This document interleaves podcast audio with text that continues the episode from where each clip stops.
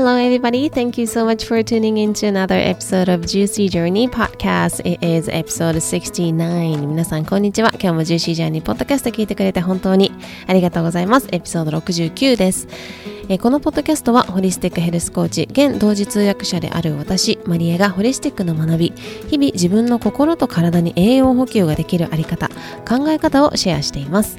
今現在は日本時間の水曜日土曜日の週2回配信をしておりますということで今日も聞いてくださって本当にありがとうございました69エピソードですね。はい。で、えっ、ー、と、前回ですね、のエピソード68なんですけれども、えっ、と、ここで今私に何が起こっているのかみたいなところをシェアさせていただきまして、ここであの、エピソードに対しての反応をいただいた方、本当にありがとうございました。なんかこう、メッセージいただいた方の中には、私だったら同じような状況が起きた時に、なんか、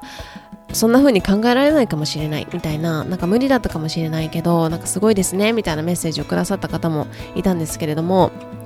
あの私自身も昔はですねおそらく過去の自分だったらあのかなりかなりあの感情的にもいろんなところが振り回されていたんじゃないかなというふうに思います。でもこうしてこうホリスティックな学びだったりとか自分自身とこう歩んでいくみたいな向き合いっていうよりも歩んでいくみたいなところですかね。をしていくしていったからこそやはりあの今回のようななんかこう対応というか自分のこう心の反応的なところがあのこんな風になったのかなという風に思っています。なので何も私がすごい人っていうわけではなくてやっぱりこのホリスティックの学びっていうのはいろんなところでこういろんな場面で手伝ってくれるものだな助けてくれるものだなっていうのをね改めて感じました。であのホリスティックな学びはやっぱり哲学的なところもやはりあるなというふうに思っていて私たちがこうあの心地よく生き生きる知恵みたいなところが詰まっているなというふうに思っているしそれがホリスティックだなというふうにも思っています。であの前回もねご案内したいあの3ヶ月で一緒にホリスティックをこうがっつり学んでいきますみたいな講座のお話をあのしたんですけれどもそこでもですね哲学的な学びっていうのは一緒にしていきたいというふうに思っています。で最近私がすごく気づいたのがですねあの私のテーマっていうのはやっぱり障害学習っていうところにもあの結構あのフォーカスがあるなというふうに思っていてあの学び学ぶことが私の幸せでもあり学び続けたいっていう風なそういう欲求っていうのは誰しもあると思うんですけれどもそれは私の中で結構その価値観として上位に上がってくるものだなという風に思っていてあの学ぶっていうことは伝えることその学んで終わりではなくてそれを私は伝えていきたいと思っているし学ぶことは伝えることであり、まあ、前回もお話ししたように伝えることは学ぶこと、まあ、教えることっていう風に前回言いましたけれども伝えていくことは自分自身がさらにそこから学ぶことだなという風に思っています。であの体の学びっていうところも、まあ、前回もお話ししたように、まあ、あの私たちの体って本当にこう未知の世界そして私たちが住んでいる地球そして宇宙っていうのも未知の世界なわけですよね。だからこそなんかそこにあの哲学もそうですけれどもあの A っていう答え A イコール B みたいな答えっていうのはないなっていうふうに特にこの私が扱っているホリスティックっていうテーマのところではないなというふうに思っていてやっぱり同じ例えば体の症状があったとしてもそれってどこから来ているかって多分あの同じっていう人はそんなにいないんじゃないかなっていうふうに思うんですよね。もちろんそのね日本全国で見たらあのもしかしたら被るところがあるかもしれないですけれどもだけどやっぱり根本っていうのはその考え方だったり捉え方だったりとかその心の状態環境いろんなところがあのを見た上でそれがホリスティックなんですけどそれを見た上でそのあの症状というか今の状態まあ、要するに観葉植物の葉っぱみたいな葉っぱがどういうような形をしていてどんな色をしていてどういう、まあ、元気なのかとかちょっとあのなんかカサカサしてるのかとかいろいろありますけれどもあのだと思っているんですね。うんで哲学的なところもそうですけどもやっぱり答えがないからこそあのこうしてあの集まってくださる皆さんとあのなんだろうなやっぱりそこで集まってくださる皆さんこのリトリトリートでも同じことがあったんですけどやっぱり化学反応って起きるんですよね。でそこにこう何かの縁で集まってきてくれる人。でその私とその人たちだけ行っ私とみんなっていうわけではなくて本当に皆さんで化学反応が起きていくなっていうのを本当にねあのリトリートでも感じましたしなのでそういうところでこう一緒にこうディスカッションみたいな話をしていく上であのお互いがお互いから学んでいく。で私自身もなんか先生っていう立場よりもなんか伝えるのは伝えるけれどもそこから一緒にこうあの底上げしてみんなで学んでいくみたいな場所を作っていきたいなというふうに思っています。で名前をですね、この前はホリスティック、なんて言ったかな。ホリスティックっていう風な話をしてたと思うんですけれども、あの、こちょっとですね、名前を今ちょっと考えてまして、あの、ジューシーライフクリエイタークラブとかもいいなという風に思ってます。ジューシーライフクリエイターとか良くないですか？とかなんかホリスティックライフクリエイターとかリーダーとかもいいなという風に思っていますので、もう少しあの案内はあの待っていただけたらなという風に思います。で、あの、興味のある方は、に、あの、こちらから、あの、私の方からご連絡させていただきますので、えっと、この番組詳細欄のですね、あの、リンクに Google フォームが貼られてますので、そちらにお名前とメールアドレスと入れていただければ私の方からあの完成したりとか、あとは、えっと、11月のですね、えっと、上旬ぐらいに、えっと、これについて、この、あの、講座についてお話しするえっ、と、機会を設けようと思ってますので、その時に、それに関する案内とかも、あの、私の方から、あの、お送りさせていただきますので、ぜひ興味のある方、このポッドキャストずっと聞いてくれていて、ホリスティック興味あるなとか、最近ちょっと興味出てきたなとか、もっと自分のこと知っていきたいなとか、そういう、あの、仲間と出会いたいなっていう方は、ぜひぜひ、あの、ご登録いただけたらと思います。はい。ということで今日はですね、えっ、ー、と、まあ、最、えっ、ー、と、最近ですね、あの、私の、えっ、ー、と、やっている、あの、重視えー、なんだっけ、ごめんなさい、ジューシージャーニークラブ、まあ、J、JJ クラブっていうのがありまして、それはホリスティックを学ぶ、まあ、あの、えっ、ー、と、ま、学ぶ場所なんですけれども、はい、すみません、今日ちょっとグダグダですね。はい。JJ クラブっていうのがあるんですけれども、そこでですね、月に1回、あの、ホリスティックの学び、あの、今までは、あの、ホリスティックに、あの、月経を読み解くっていう話だったりとか、まあそういう、あの、まあ、死生観の話とかをしたりとか、あとは、えっ、ー、と、毎週水曜日にですね、あのゆきこさんという方から、えー、瞑想クラスのガイドもしてくださっています。はい。私今日大丈夫ですか？なんかおかしいですね。日本語が。はい。すいません。申し訳ないです。取り直した方がいいかな大丈夫ですかね？はい。ということで、あの、まあ、瞑想クラスもあったりとか、えっ、ー、と、あとはですね、まあ、一緒に、えっ、ー、と、今月はですね、2022年を振り返って、るっていうのをやりました。え、まだ10月じゃんと思った方いるかもしれないんですけれども、ここから今までの10ヶ月間を振り返ってですね、そこから、えっ、ー、と、最高の23年を迎えるためにどんなことができるかっていうところを一緒にこの3ヶ月でね、あの、組み立てていくみたいな、あの、ま、やつも、セッションもやってまして、今回それがですね、1回やったんですけれども、なんかもう一回やりたいということで、もう一回開催することになったりとかして、まあ一緒にですね、振り返りをしているところで、まあ私自身もそれに基づいてですね、そのガイドラインを私は作ったんですけれども、そのガイドをですね、あの、元に、私自身もこの1年間を振り返ってみたときに、まあ一つ大きなテーマだったなというふうに思うのは、直感を大切にするっていうところが出てきました。うん。で、そこで、あの、なぜ直感を大切にするかっていうとですね、あの、最初に感じた違和感は正しいっていうことが何度も起きたんですよ、今月、あ今年に入って。あの、最初に、こう、違和感感じてたけど、うん、大丈夫かなとか、最初、うんって思ったけどっていうところが、結局はそういう方向で終わっているっていうのがあったので、やっぱり最初に感じた違和感、体の違和感、心の違和感とか、なんかこう直感的なところって正しいんだなっていうふうに思って、思ったんですね。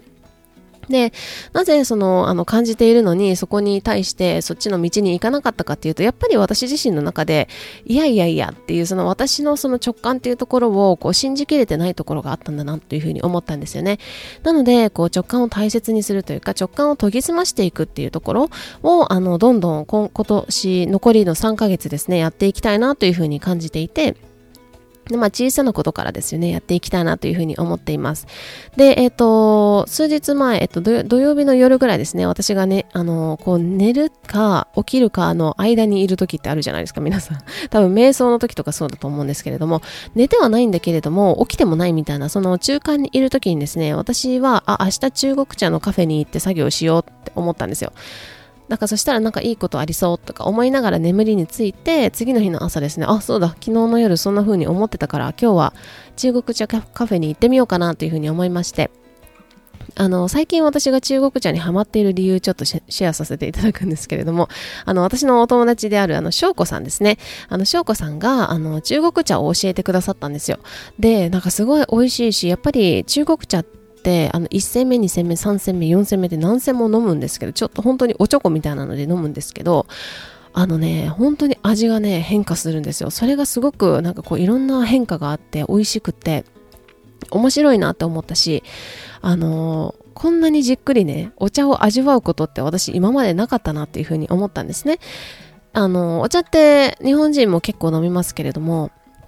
今まであまり私お茶、アメリカにいた時とかそんなに飲んでなかったんですけれども、お茶を飲む時も、でも昔も飲んでたけれども、やっぱりなんかながら飲みとか、なんかしながら飲んだりとか、あとはあのご飯食べながら飲んだりとかっていうのがあったと思うんですけれども、お茶だけ、そのスイーツのなんかサブでお茶を出すんじゃなくて、あのお茶をメインに食べ、飲むっていうところがあんまりなくって、それをした時にすごいこう感覚が研ぎ澄まされる感覚もありましたし、あとは、すごいこう、リラックスできたというか、やっぱり一つのことに何か集中するっていうのってすごくいいなっていうふうに思って、そのツールの、私の私のそのツールの一つとして中国茶ってすごくこう魅力的だったんですよね。なので、そのそこで一緒に学んだですね、あのお友達も一緒にですね、京都の、あのー、えっ、ー、とね、市場あたりですかね、にある、えー、中国茶の、えー、カフェに行ったんですね。そこでもね、そのあのお友達と一緒に何千もあの2つ種類のお茶を何銭も一緒にいただきながらお茶を交わしながらですねいろんなお話をして、お互いにすごく刺激のある刺激的なこう時間だったんですけれども、あの、その、そういう中国茶がですね、最近ハマっておりまして、なんかもっとあの知りたいなとか、もっと学びたいなというふうに思ってたんですよ。で、えー、っと、今回ですね、その土曜日の夜にあの中国茶カフェにあの行って作業したらなんかいいことあるんじゃないかな、みたいな感じで思いながら、同じところに行こうかなと思ったんですけど、ちょっと調べてみたんですね。他のところもちょっと探検してみたいなと思って調べてみたらですね、実はあの、金閣寺のすぐそばにあると。中国茶のなんかマスターみたいな方がいるということで、すごい町屋な感じでですね、あの、すごくいい雰囲気だったので、あの、行ってみようと思って、私実はあの、金閣寺の近くに住んでまして、あの、高校とかもですね、あの、金閣寺通りながら、あの、通学、通勤か、あ、通学かしてたんですよ。なので、ちょっと久しぶりに自転車に乗ってですね、そこに行ってきたんですけれども、あのー、すごくね、まあ、美味しくって、あの、やっぱり空間もすごく心地よくって、すごい作業がはかどったんですけれども、そこにですね、あのー、なんとですね、中国茶の、えっ、ー、と、講座をされてるということで、あの、なんとなんと学べることになりました。はい、そのマスターにですね、教えていただくことになって、そのマスターはですね、あの、今までは会社員として、あの、企業に勤められていて、で、あの、中国に何度もこう出張に行くようなお仕事だったみたいなんですね。で、そこで中国に何度も行くにつれて、その中国茶っていうところの、なんか奥深さだったりとか、面白さっていうところに惹かれて、そこでこう、あの、マスターみたいな方になってですね、今は、えっ、ー、と、その中国茶カフェを開いて、えー、9年目になるそうです。はい。なので、そのあのマスターから、えっ、ー、と、中国茶について学ばせていただこうというふうに思っていて、あのー、なりました。で、やっぱりこう学びたいというふうに思っていた中国茶をこう、ふとなんか直感的に言ったら学べることになったみたいな、やっぱりそういうふうに、あの、直感を研ぎ澄ましていくと、あの、どんどんそういうふうに導かれるというか、自分自身に導かれるみたいなところがあるのかなというふうに思ったんですよね。はい。なので、こんな風にですね、あの、小さな小さなことではあるんですけれども、あの、直感っていうところを研ぎ澄ましていく、そしてそこをこう信じていくというか、信じて歩んでいくみたいなところを、あの、この3ヶ月間ですね、やっていこうというふうに思っていますので、あの、また何かあればシェアしたいと思います。そして中国茶についてもね、なんか興味ある方、あの、いらっしゃったら私の方でシェアしたいなというふうに思っていますので、また教えてください。ということで、今日はですね、そんなあの直感に従って、なんかこう一つのストーリーをシェアしたいなというふうに思ってます。で、これは私があの今、あの1年ね、あの日本にいることになったので、ちょっと部屋をですね、あの、まあ、整理整頓というか、あの、こんまりさんみたいなことをやってるんですけれども、えー、その中でですね、出てきた一つの紙がありまして、それは私のあの恩師である大学のゼミのコーチです。あ、コーチというかあの先生、教授なんですけれども、コーチって呼んでたんですけれども、そのコーチがですね、くれた紙に、あの、一つの詩が書かれていて、で、なんかすごい、ああ、なんか私の中でも今響きましたし、なんかその直感で、なんか、あの、このポッドキャストをね、聞いてくれてる方も、あの、なんか、I feel like you guys,、uh, somebody、uh, wants to listen to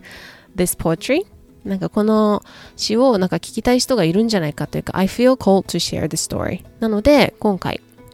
そのあの詩をですねシェアしたいと思います。これはですね大きな夜間という詩なんですけれども皆さんご存知でしょうか？大きな夜間というタイトルで、えー、野崎義雄さんの、えー、詩になります。で、これはですね、Amazon で調べてみたら、あの、詩の本があるみたいなので、ぜひ、あの、続きを読みたい方は、あの、買っていただければいいんじゃないかなというふうに思います。えー、大きな夜間。頑張っても頑張っても頑張ってもうまくいかない。頑張っても頑張ってもいくら頑張ってもなかなかできるようにならない。そんな時は自分を大きな夜間だと思えばいい。小さな夜間はすぐに湧く。大きな夜間はなかなか湧かない。熱しても熱しても熱し続けてもなかなか熱くならない。でもそれは自分が大きな夜間だから。小さな夜間があっという間に沸いてもコーヒーを入れたらカップラーメンを作ったらもうなくなってしまう。